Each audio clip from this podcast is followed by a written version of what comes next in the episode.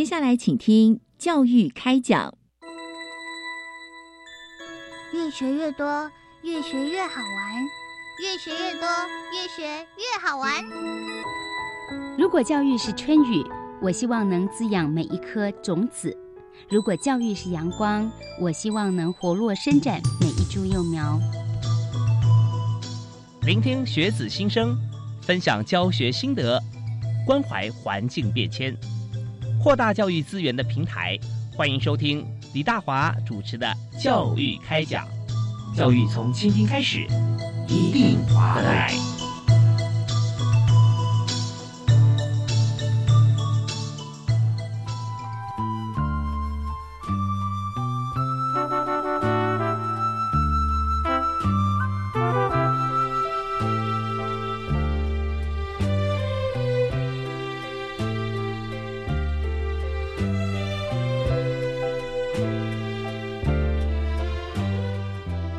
听众朋友，大家晚安！非常欢迎您在每个礼拜一跟礼拜二准时锁定我们的频道——国立教育广播电台，晚上七点零五到八点为您播出的教育开讲。我是主持人李大华。我们在今天节目里面要跟大家来呃访问两位来宾，一定会让大家收获满满。为什么呢？因为这两位来宾哦，呃，不但在教学现场上面啊担任老师的工作啊，事实上我们也发觉说，真的要把一件事情做得好啊，那。一定要有 user 端的思维，因为学生是主体。那同学上课的时候，我们要怎么教，教到他能够会、能够懂啊？那怎么样能够知道说真的了解？呃，在学校里面学的带着走的知识啊，能够完成很多重要的使命。那这就是老师最大的开心鼓舞之处啊！好，我们今天要特别邀请两位来宾，是教育部第十届全国杰出通识教育。教师奖的得主啊，为您介绍我们今天在呃线上啊为呃大家来访谈的来宾啊，第一位为您介绍呢，女士优先，我们要介绍是文藻外语大学的李雪珍李教授，教授好，各位观各位观众好，各位听众好，是非常欢迎啊，现在观众听众都是同样的人，哈 哈对 对，我们现在很多广播啊，我们也会有影像播出，那呃第二位为您介绍是国立联合大学的徐义全徐副教授。嗨，徐老师，呃，主持人好，大家好，是非常欢迎两位啊。那两位在这次都是第十届教师奖的得主啊。那特别是在通识教育方面，我们也知道通识教育啊，其实，在同一个班级里面有好多不同系所的同学都会来选修。那在这边哈，对于老师来讲，第一个难度就是大家关心啊、喜欢的这个部分啊，专长不一样，但怎么样能够在同一个课堂上面，让每一位同学啊都能够这个呃学有专长，而且呢，能够了解到我们的主题。所以这个部分啊，从教学准备开始啊，其实就有它的相当的难度。那在这里呢，我两位老师，我想分别啊跟大家来谈一谈。首先，第一位，我先邀请徐一泉徐老师啊，呃，跟大家介绍一下徐老师啊。除了当老师以外，他是一位发明家啊，他很厉害啊，呃，拥有专利跟产品设计有好多件，而且多次获得国际发明奖。那在教学要任教以来，在国立联合大学开设了创意与发明课程啊，有三十多个学期。所以这门课呢，呃，本来是学校里面呃，即职转一般大学所规划的必修的核心通识啊。那近年来转为。单一科系的选修通识，所以呢，呃，徐老师真的在这个过程里面，我们知道说，从呃必修到单一科系的选修啊，这中间啊，在转换教材啦，跟这个对象的不同啊，也都是必须要仔细的去思考跟设计。所以，徐老师是不是先跟大家来分享一下？那在三十多个学期哈，那一路走来哈，面对不同的同学，你有没有什么样的心得？我自己在联大有任教三十多年了哈，在二零零四年学校呃从这个呃工专又转技术学院又变大学，那学校就呃需要开这样一个通识的课，我就有跟学校建议说，未来创新创业的人才哈是产业界很需要的，那我们学校呢就变成说。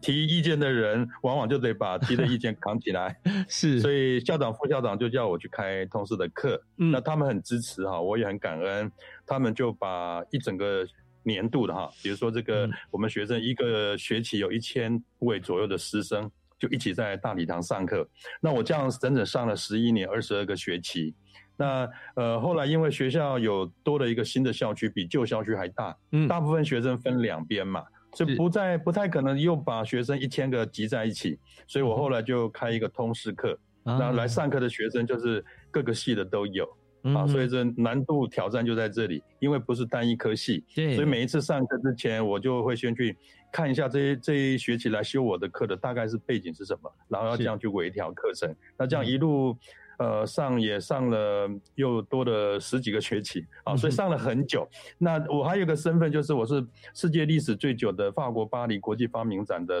台湾代表团团长。那我带哦团也带了即将第十四个年头了。哇，所以我就把这个学校教的，然后带起来的学生，一每年挑个六个八个，就带到法国去给他们见见世面，呃，嗯嗯提升他的国际移动能力。好、嗯所以我大概这呃二三十年一直都在联合大学推这一块，也推的蛮快乐的。是谢谢。嗯，我们的课程的名称哈，我现在怎么定？呃，叫创意与发明。嗯嗯嗯，创意发明。所以在这个三十多个学期里面，我们课程名称有有微调过吗？还是有之前就叫创造力的讲座，好嗯，创造力的通识课，是因为我们之前学校的高层认为创造力是人每个人都有的，嗯通识嗯课嘛，就是要把大家与生俱来的创造力把它激活起来、激发起来。所以我的任务就在这里。那之后变成是呃没有办法整个年级一起上的时候，我就把它更限缩到创意与发明。之前是含创造力嘛，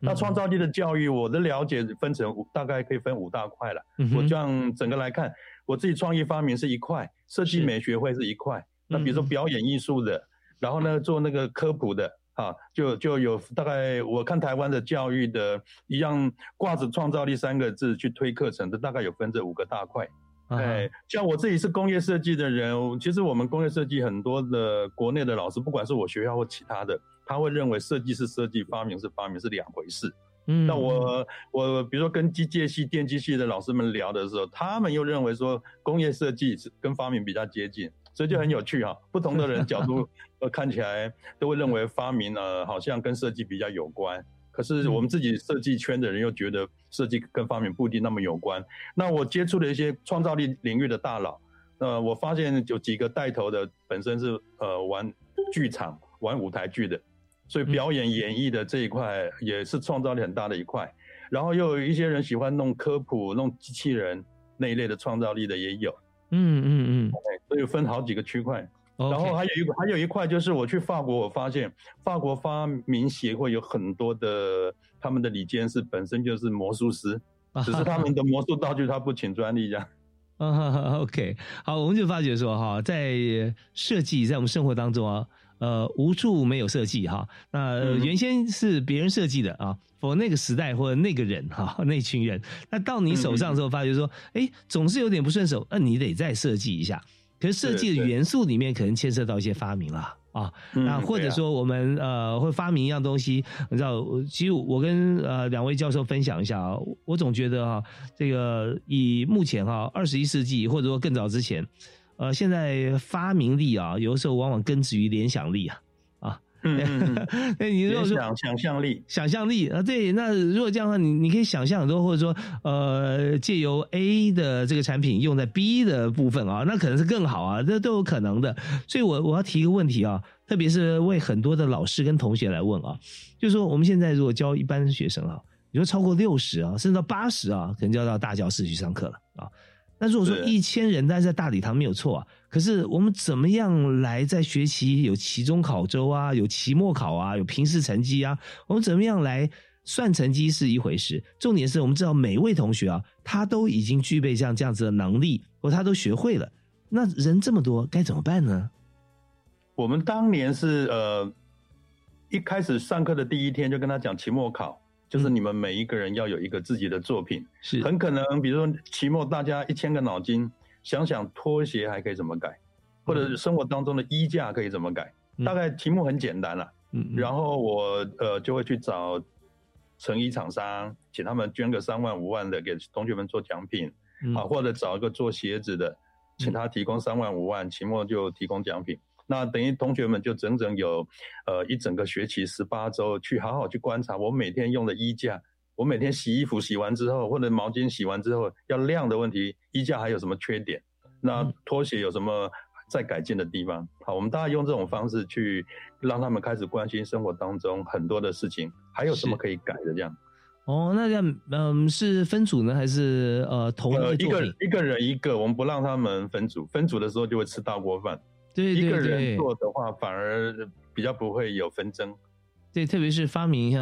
这样子的一个事情啊，那嗯一个人、呃一个人一个作品，那你就要看一千个作品啊。一千个作品，你会发现可能有一些呃想法是很多人哈、共同都想到类似的想法，嗯，那就表示我会把这个讯息给这个业者，说你应该做这个。你看我们一千多个人里面有十几二十个人认为溢价要这样，你要不要这样做？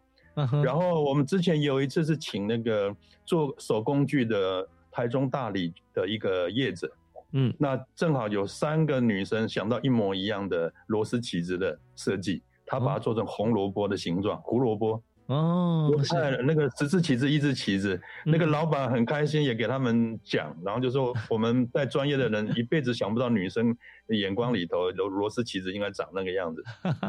对那个手在操作的时候，可能觉得比较顺手一点啊，用顺手而且有趣美观，不是那么硬邦邦的东西的。哦，真的很有意思啊！那很多发明，相信这个一千个脑袋啊，在想的事情啊，绝对是这个。很不一样的啊，而且有可以有这个大数法则啊，多数人所思考到的一点是以前你没有想过的话，那我们应该去了解一下，甚至做一些实验哈，做一些模型。所以在呃这边也跟所有朋友介绍一下，那徐老师的背景，其实现在呢是在你的母校任教嘛，对不对？啊对对对，对，当初是在这个国立的联合工专，那之后呢，这个回去要呃担任这个技术员哈、那是而且呢，在这个当时的工业设计科主任啊，这个金哲老师的教授的鼓励之下啊，那徐老师呢，他也报考了这个经济部工业局的制协人才培育计划，而成为第一名成绩优异哈，这个第一名啊，考取这个经济部公费留学哈，一九八九年的时候顺利飞到英国的德蒙福特大学啊，在流行设计研究所学习鞋、靴与皮件设计制造，所以呢。感觉起来好像当老师是副业哈，然后开这个鞋厂、皮件工厂是这个主业哈。但事实上，徐老师他把绝大多数的时间用在教育传承上面，我觉得这真的很了不起。我们在这里啊，老师，我们先休息一下，稍后听小段音乐，我们回来继续访谈。好，谢谢。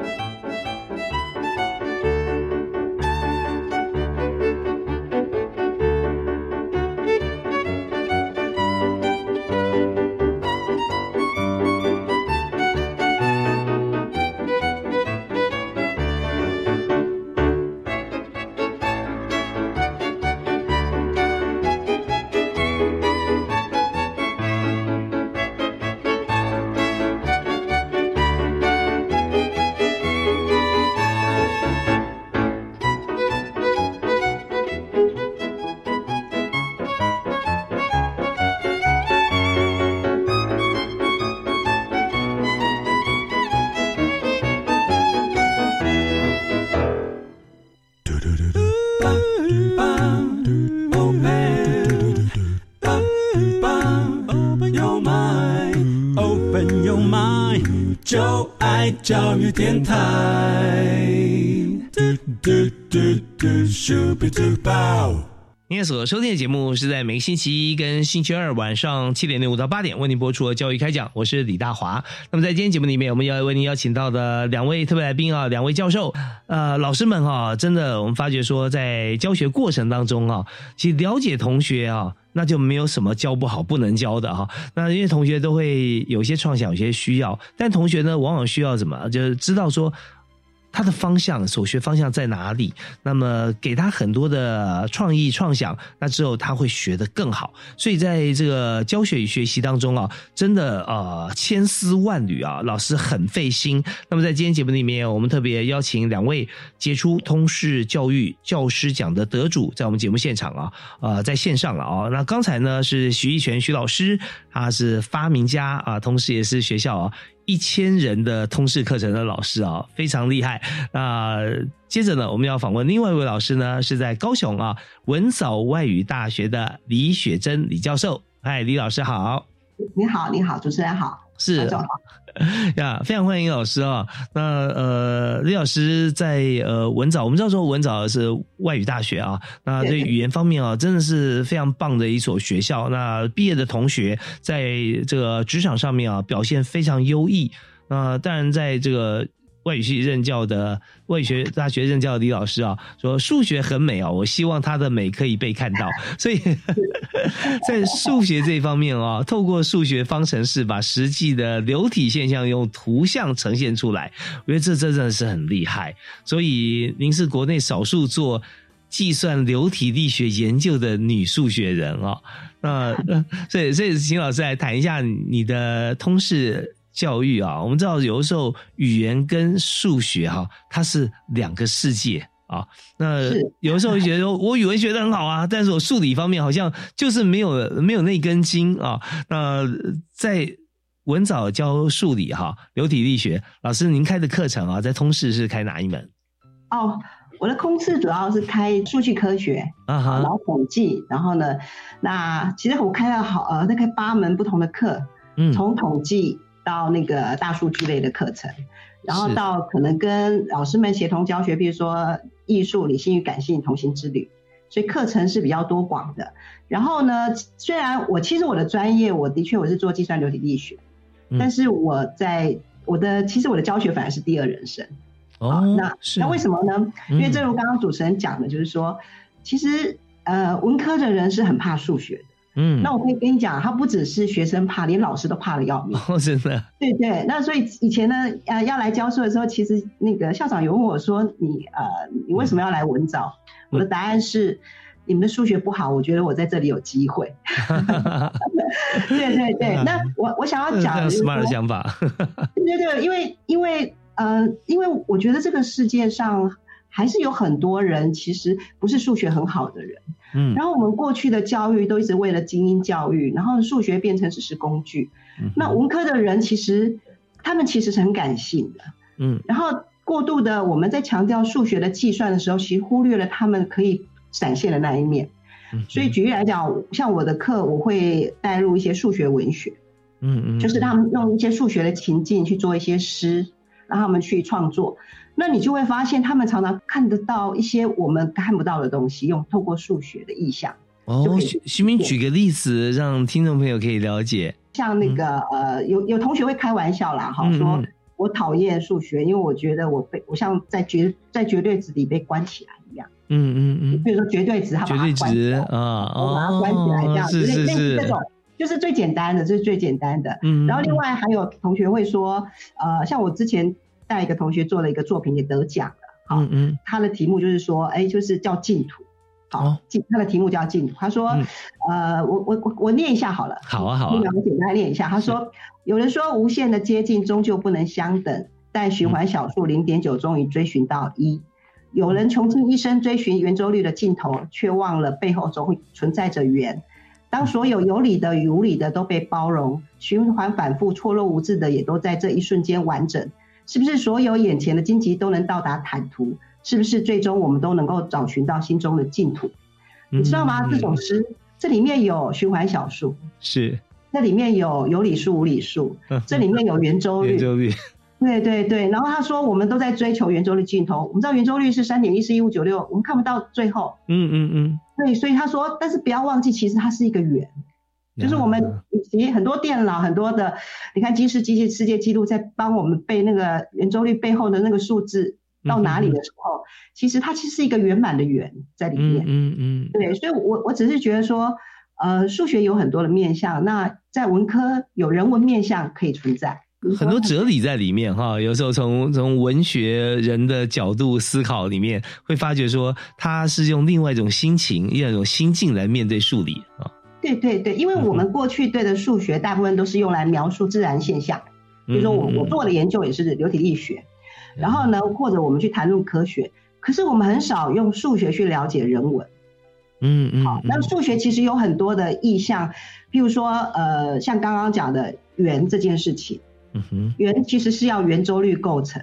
可是圆对那圆周率又是一个无限呃那个的无限延伸的小数，小数，对对对，那孩子们就可以从这里看到一些人生哲理。那即使我不是一个读文的人，我都可以感受到那个的美。嗯，那于是我就会想说，是不是人文的社会科学的学生，其实也可以创造数学，也可以带给人们对数学不是只是计算的那种印象，呀它可以帮助人们亲近数学，类似这样子。是我觉得真的是很不得了，嗯没有，就那是他是他们的天分。对对对对对对，那就像我们在做统计图吧，一般就很简单的统计图。然后我们同学在做统计图，就会把一些呃故事放进去，嗯嗯他就会做一些创意统计图，去把一些情境放进去。那这些情境其实是文科的学生看得到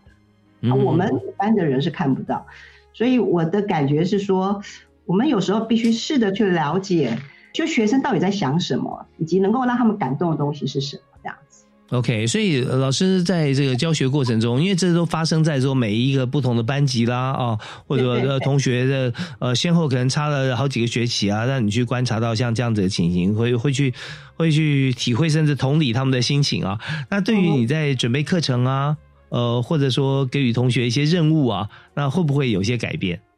哦，对啊，就举例来讲，我的课啊，像我的数据类的课程，那我强调一定要实做，就是大家一定要实做。那你知道，在分组的时候，大家数理类的东西，他们就会很害怕。对，所以我一开始的时候，我就会跟他们讲，上我的课的同学都知道，我要分组，然后我跟他们讲说，期末我要完成什么报告，那我需要组成小组，然后你们就要去写出你的，因为我这一组里面可能有工程部门，嗯，然后我就用企业界的想法，比如说你要我们要完成一个任务，有工程部门，有创意部门，然后有管理部门，然后有艺术部门。好，那我们可能就，然后每个人呢，在还没有呃在修这门课的一第一节就会去勾。我我会跟他们讲说，你你到外面去，你不可能去找你适合的同事，都是你要去配合人家，是，然后你要学习去跟人家融入，所以你要跟不同的人的一起学会跟比不同的人工作，这是非常非常重要的。嗯嗯所以他们在一开始的时候，他们就会想，我就会跟他们讲说，呃你要譬如我们要完成一个期末的一个问卷报告、专题报告，那这个报告里面呢，有可能会有呃，譬如说像问卷，那可能问卷的量化是谁？工程部门可能要做，嗯然后呢，问卷最后你要推认出来，可能那个创意部门要想办法把那个图弄得很好，类似这样子。对嗯，然后呢，管理部门可能你要有组长啊，要去要了解所有人的情况，类似这样子。嗯，所以他需要混合很多不同的人。然后我就会跟他们讲说，呃，你们就想看你如果在这个部门你想做什么，嗯，或者即使你没有人力，可是你也很想参与的是什么？每一个人可能勾个两项，最后他们的组别是由我们来配，就是由我。哦有我，对对对对，嗯我会用让他们用专长分组，因为全班都是这样了，所以大家也觉得公平。那他也因为这样子可以认识不同系的同学，嗯我我觉得这是通识课最大的价值，就是你你有机会可以跟不同系的同学相处，好，那你有机会可以认识不一样的的专长的人，这样子，然后所以于是他们就有个 team，然后大家就可以去合作完成一些事情。OK，那更灵活了哈，因为有些课程可能是呃在开课的时候啊，我们先开不同的微学分啊，大家学习，然后再统合在一起，但是就必须要花好像呃起码要两个学期以上啊。那但是以呃，刚才李老师所说的这个部分，我们甚至在同一个学期里面啊，同就是说上一次课啊，我们就可以在这个课里面会有个成果。那至于这个成果哈，这么多不同的组别啊，呃，不同部门，像工程部啦、呃，管理部啦，或者是创意部啊，或者其他部门，呃，大家怎么样在同一堂课里面，同一同一一个礼拜可能两小时嘛，对不对啊？对对那。会教到不同的专业啊，或者说他们这个虽然分组到这样子的一个组别里头，那他怎么样能够呃在同样的时间里面去精进不同的专业？我觉得这对于老师跟同学来讲、呃都是很新奇的一个挑战哦。我们休息一下哈，稍后回来继续访问今天的两位特别来宾，分别是刚才我们讲述这段谈话的呃在文藻外语大学教授数学的李雪珍李教授，以及国立联合大学的发明家副教授徐一全徐老师。我们休息一下，马上回来。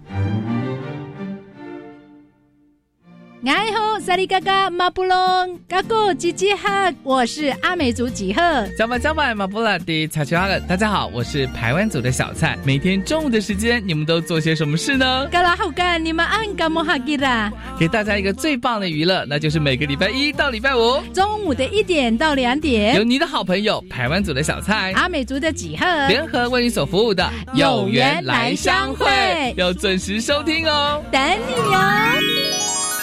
看了老师教华语的经验分享，感觉大开眼界了。有兴趣到国外教华语，可以上网报名参加哦。我想到国外担任华语教师，教育部有补助到国外任教的机票费，在当地任教的生活费及教材教具费。一百一十二学年度各国华语教师需求已陆续上网征华语教师哦。我现在就到台湾华语教育资源中心网站了解细节。以上广告是由教育部提供。女儿啊，啊，你工作期间有存点钱吗？妈，放心啦，除了雇主每月提缴的退休金，我也参加个人自愿提缴退休金哦。且自提的退休金不计入薪资所得课税，每年还可以分配投资运用收益。领取时啊，还可以享有至少银行两年定存利率的保证收益哦。哦，劳工自提好处真多。以上广告由劳动部劳工保险局提供。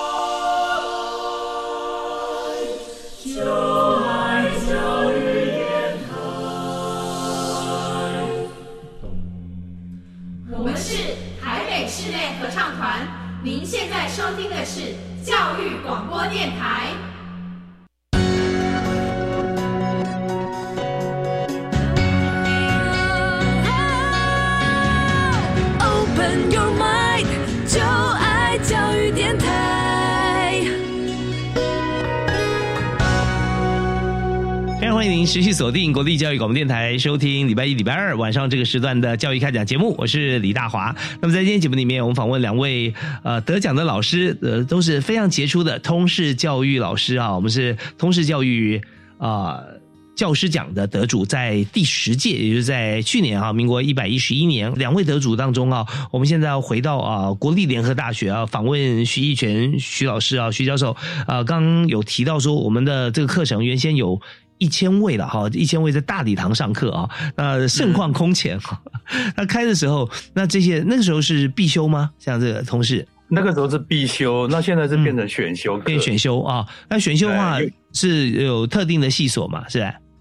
呃，没有，就是在也是开在通识中心，然后有兴趣的就会来修。嗯，那现在一上课就是八十位，其实，呃，八十位我觉得还是蛮多的。是，对我刚才觉得说想想请教您啊，就一千位真的，你光是看他们的作业哈，那大家就已经看到这个天荒地老。那个时候一千位是有分在二十五个班，一个班大概四十几位学生，有二十五个老师一起参与，所以我们联合大学的很多老师其实参与发明创造力这个课都已经参与很久了。那加上我自己带团法国的这个巴黎展。有好几位老师有跟我们去法国，好，那所以我们这一个区块，应该我们联合大学算是全国比较独特的，就是一个学校可以连接到一个欧洲最大的商品展，叫呃巴黎商品博览会里边的发明区。我们那个展明年是一百二十二年，哇，一百二十二，二十二年就够久了，前面还加个一百，啊，那我们我们这个平台呢，呃很重要，然后每年要展十二天。十二天大概多的话，大概七十万到一百万人次进场参观。嗯，所以我带学生去那边，呃，会让他们自信心会提高很多。也因为带了好几批的学生去啊，已经有一些有到法国去念书了。是是，所以我们当老师很喜欢看到有这样的一个结果，乐趣。跟自信心把它带起来，觉得哎，念书还蛮好玩的哈。我一直希望能够做到这一点。对你也是这个历史最悠久的这个代传老师嘛？对，刚刚讲的。是。那那么在这个发明展里面，我们有这个这么多天的时间里头哈，那当我们要慎选我们的发明的作品，那本身这个展呃来看展的人啊，那大概是哪些人？还有就是我们的作品啊，会不会就是呃跟当地的这个厂商来做结合，把我们的发明展的作品啊能够来做合作呢？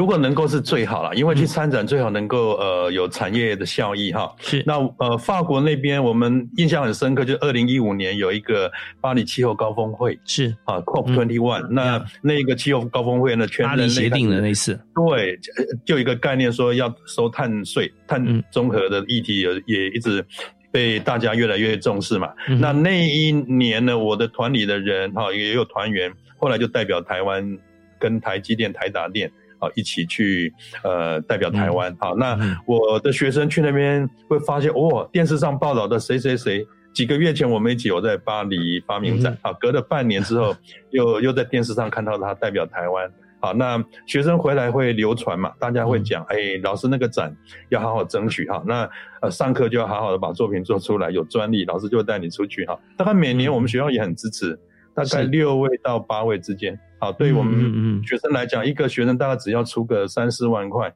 就可以到那边参展十二天，等于就是要住十四天。是是是，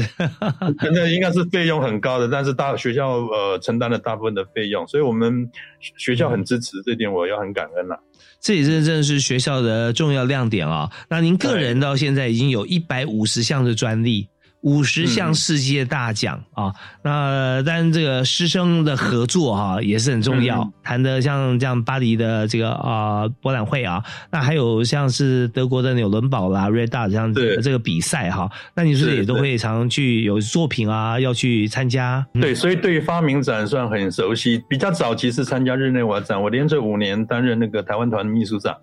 纽伦堡也担任过一次他们的副团长。嗯那之后法国那边有这样的展。我们吕庆龙大使，呃，就是用布袋戏接受台湾的大使，他任内争取到这个展啊，然后后来外交部跟经济部，呃，把这个组团重任交给我，那我也没落亏。我带团的第二年，台湾就是变成法国以外最大的外国团队。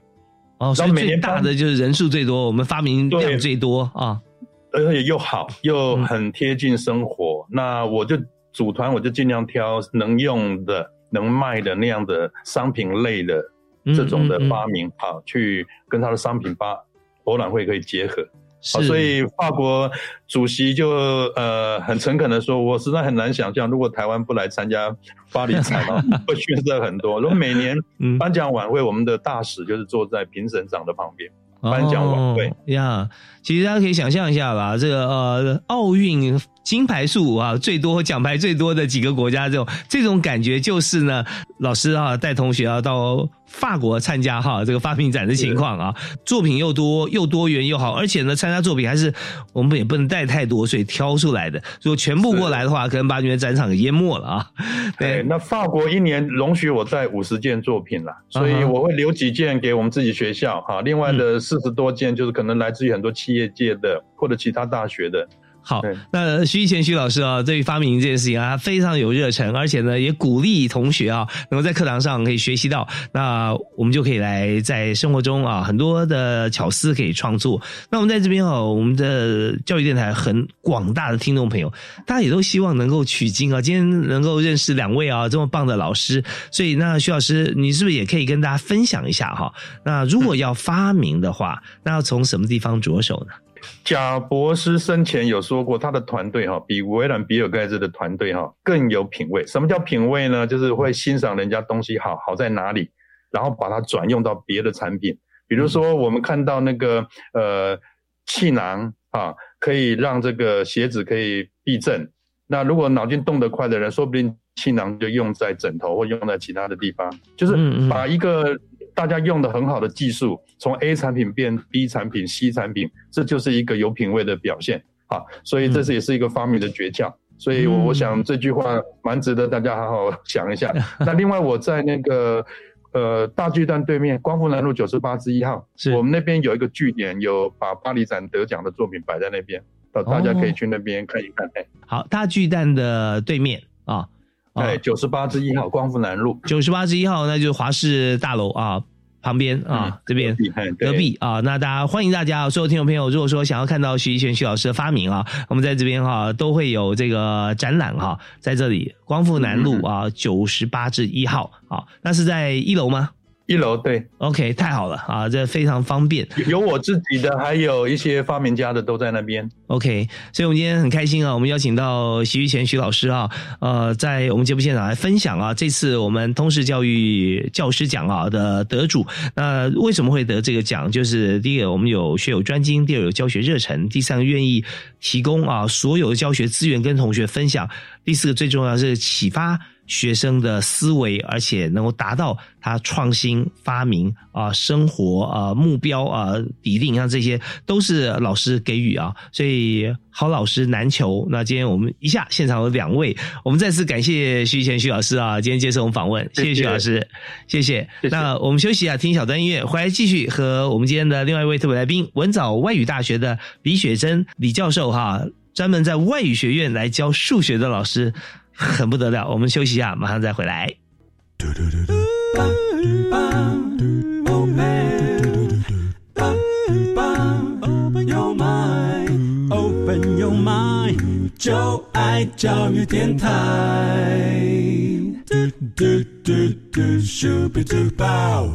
今天所收听的节目是在国立教育广播电台每个礼拜一跟礼拜二为您播出的教育开讲。那大华今天为您邀请的特别来宾啊，现在在我们线上是文藻外语大学的李雪珍教授。嗨，李老师好。你好，主持人好，各位听众好。李老师刚才有提到说，在外语大学啊，呃，就是文学院啊，或者学文学的朋友。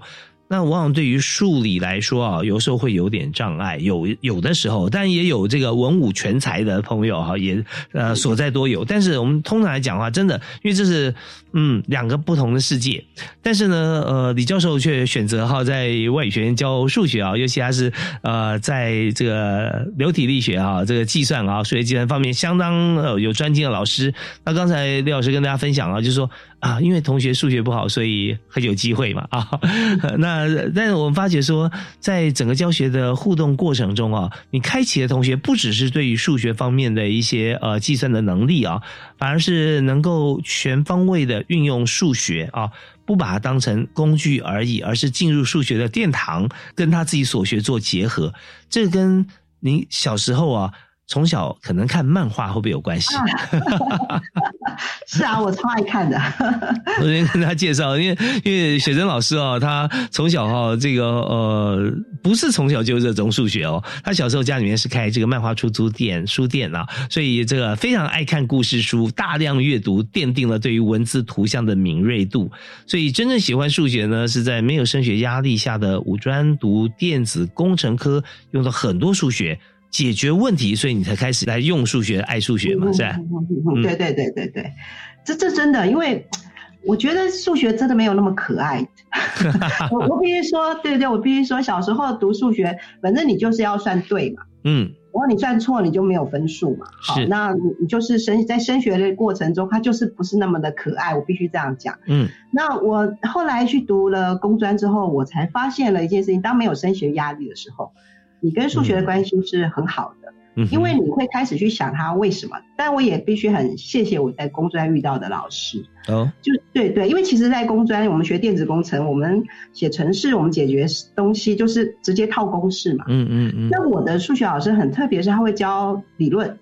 哦、那我我特别觉得，我当我在学理论的时候，我知道为什么的时候，我觉得很兴奋，而且你可以改变某些事情。当你知道理论的时候。对，因为很多人哈，这个呃，尤其是文学非常好的人哈，他小时候你知道记忆力很好，背诵哈。那他之所以会对数学无感或者说不喜欢数学，原因是他发觉数学不是应该理解吗？为什么这些公式都要我用背的？对不对？对对因为没有理论在后面支撑，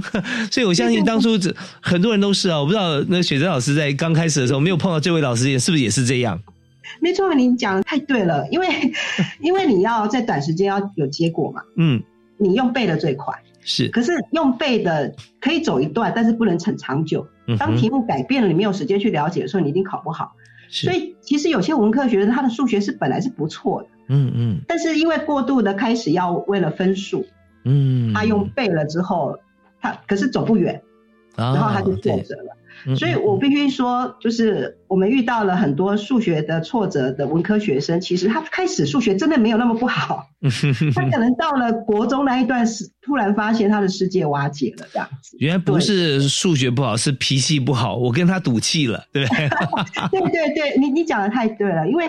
因为你知道他，你知道青春期的时候，有语言很好的人，他其实文科的人有有某种骄傲，嗯，比较的骄傲，是可是数学让他觉得像个笨蛋，这是我学生跟我讲的。他说数哦，学让我觉得像个笨蛋，然后我再也不想要，就因为人不会去跟不喜欢的东西学习，是，所以他就那个世界就堵起来了。我必须说，嗯那以我自己来讲，我我在工专的时候，我就发现，哎，我当我懂的时候，我就可以去去拆解它，嗯，嗯去了解它，就觉得很 enjoy。所以我才哦为什么我到大学要读理论数学？我是读理论纯数。嗯嗯那时候那时候我妈骂死我了，你这个电子工程，因为我那时候就已经有呃寄那个邀请我去工作了。哦，offer 因为真的 letter，嗯，对对，因为那时候的电子工程也很少，然后呢，所以已经有工作了。可是我觉得我想要去了解数学，而而且还去读理论数学。嗯家里人说你跟那个根本都那个那个那个赚不饱，然后呢，而且呢，就是会饿死的东西。嗯可是我真的去去了大学之后，真的了解理论数学，还觉得那个数学真的是很美。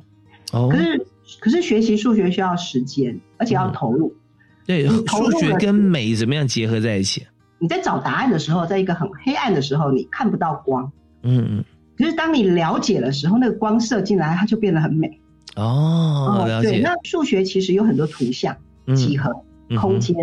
那如果你只是背诵，你不了解，可是当你把它画出来，尤其像我做计算流体力学，嗯我的工作就是说我希望把流体死死板板的方程式把它画出来的时候，你就会觉得好像个艺术作品，就很漂亮。嗯，是，其实呃，数学、哲学、艺术啊，都是互相相通的。对对对。对对对只是说呃，有些像像以美术来讲，我们看到的是图像，但我们有时候没有办法看到它后背后数学。那后来我们知道说，像鹦鹉鹦鹉螺啦，它的角度啦，啊对不对？凤梨它的每一颗它怎么环绕？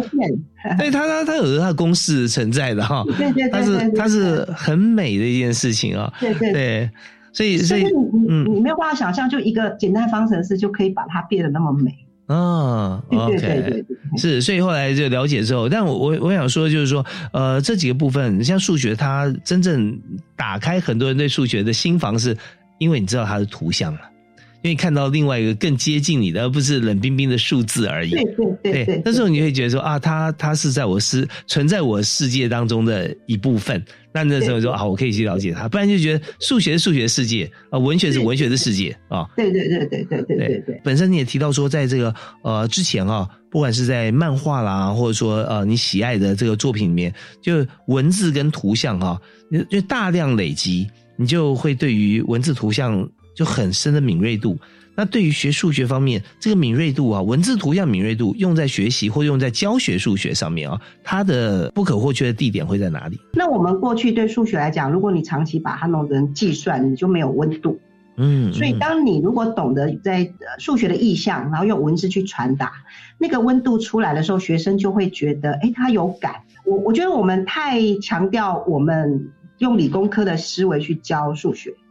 嗯嗯，因为大部分你想嘛，大部分数学好都是理工科的人。好，那老数学老师大概也都是读理工科的人，呃，线上的一些教学数学好好玩，可是对有一些数学好的人，他会觉得数学好好玩，嗯，可是对文科的人来讲，其实他不懂的时候，他也不觉得他好玩，甚至觉得很无聊，为什么要不断的算？嗯，可是如果你当你可以在课堂上，比如说我们讲抛物线的时候，嗯，学生可以透过抛物线，我就跟他们讲说，哎，那抛物线有开口向上，开口向下，嗯那其实就好像是人生的谷底，人生的高点。嗯那那你的人生的谷底在哪里？人生的高点在哪里？我们来算一下，哎，他就有感觉。嗯哼哼，当他们学会用数学去表达他的情感时，他也在学数学，啊也也在表达自己。那这个是我我必须这样讲，我因为让同学呃做数学文学，但我我先讲为什么当时做这个。好，好，我的很多朋友都有一些参加什么数学竞赛，嗯就是那嗯嗯个奥林匹亚啦哈，对还有什么数学建模。可是我跟你讲，我的学生一点机会都没有。哦，对吧？因为他不可能嘛，他如果去参加，那我干嘛伤害他们？于是我们就觉得，我干脆来办数学文学竞赛，嗯嗯，就我们自己办。嗯哼，对，然后因为我的学生很会写文章，嗯，那也因为学生为了要拿这个奖，所以他们就投入了。嗯，那在投入的过程，我们也发现，哎，他必须要弄懂抛物线，他必须弄懂绝对值，他就必须知道数学是什么。嗯哼哼，就像刚刚我跟大大伟讲，我不是念了一首诗嘛？对，那个学生非常有意思，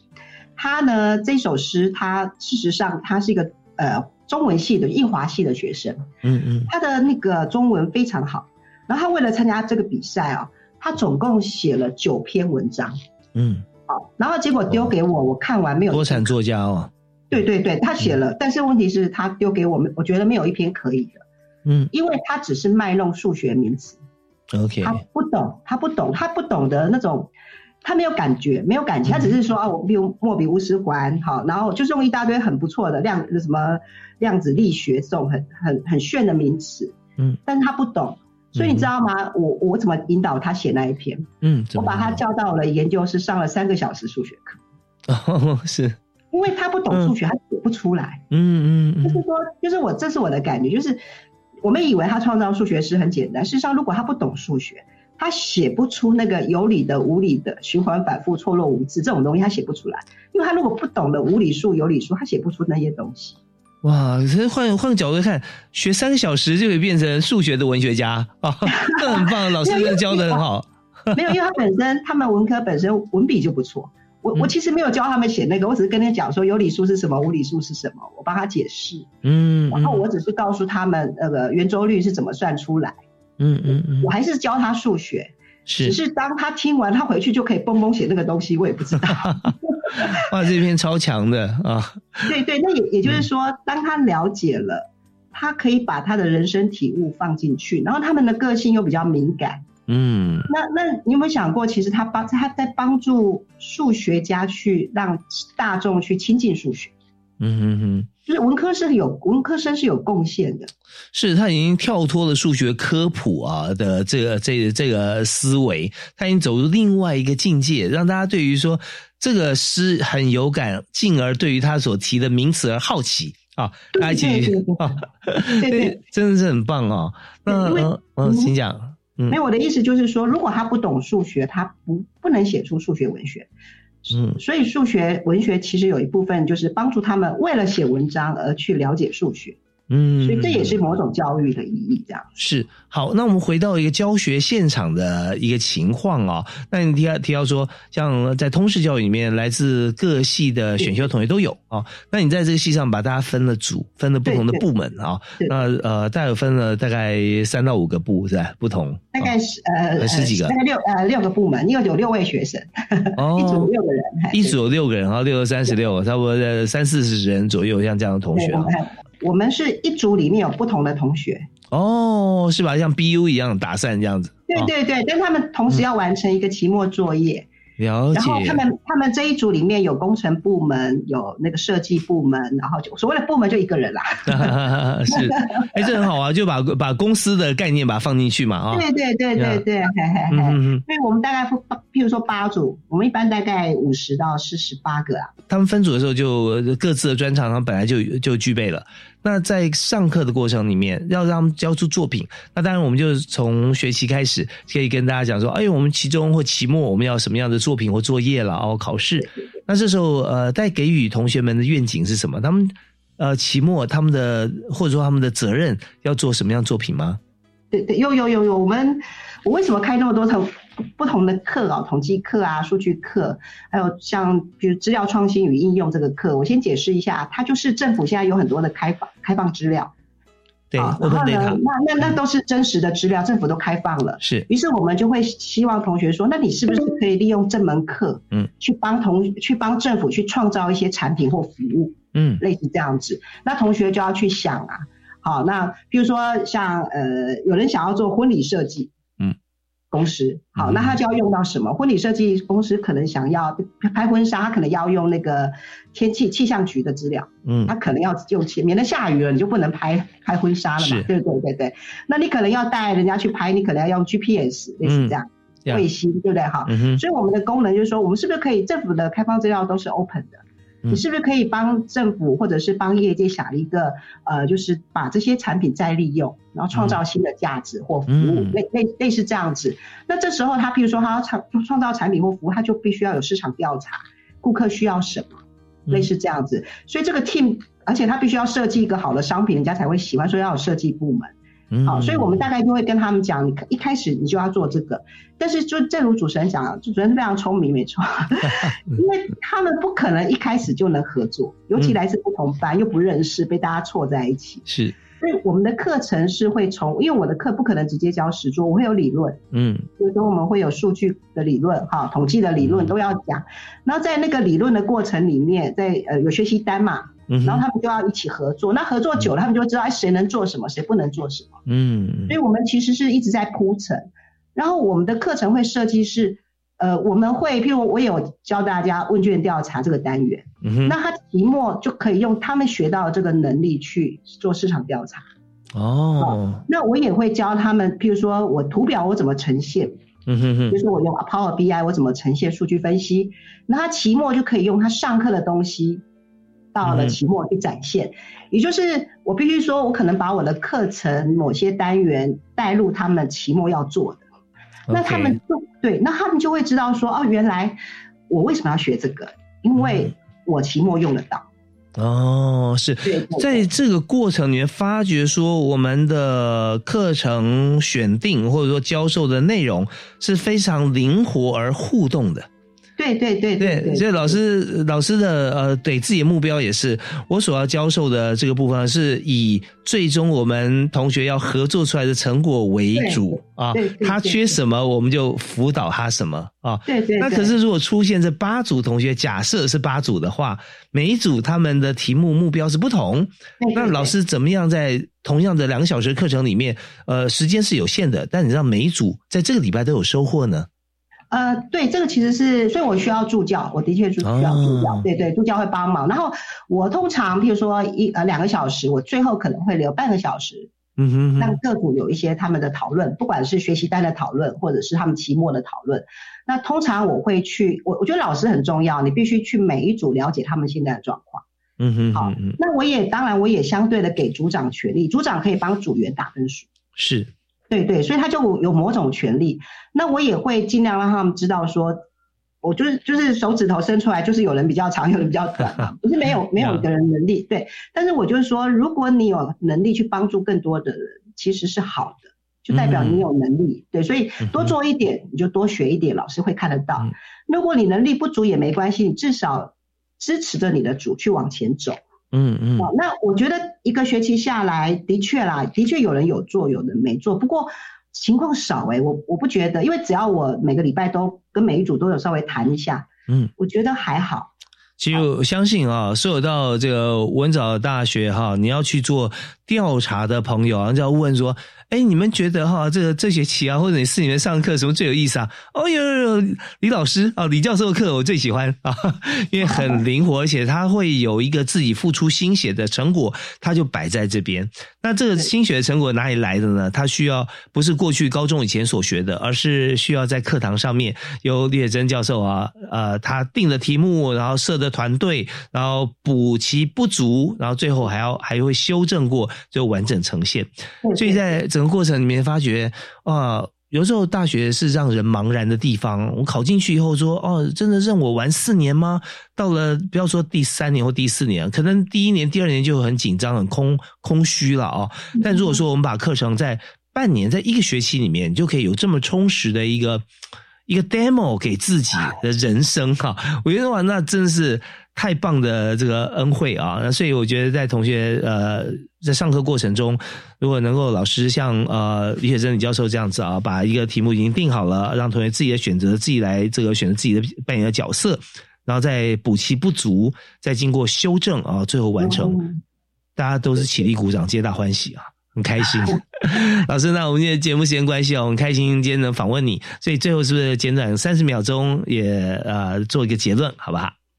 那真的，一路上得到很多人帮助啦。我是一位数学老师，然后我其实有很多东西不懂，然后我也很感谢我的同事给我一些帮助，还有学校给我一些帮助这样子。然后我觉得知识如海，那通识教育其实融入众家知识，它需要我们大家努力为它去经营，为它去为它灌溉。那我我觉得我们需要去帮助学习弱势者，尤其是呃技专院校的学生，他们真的需要我们多关心他们。这样子。是好，我们真的非常感谢在这次获得教育部第十届啊，我们的奖项是杰出通识教育教师奖啊，我们非常感谢李雪珍李教授啊，在文藻外语大学。好，我们在今天节目到这边要告一段落，谢谢李老师，谢谢主持人，谢谢谢谢王总，谢谢听众，谢谢大家收听，我们下次再会，好，拜拜，谢谢，谢谢，拜拜。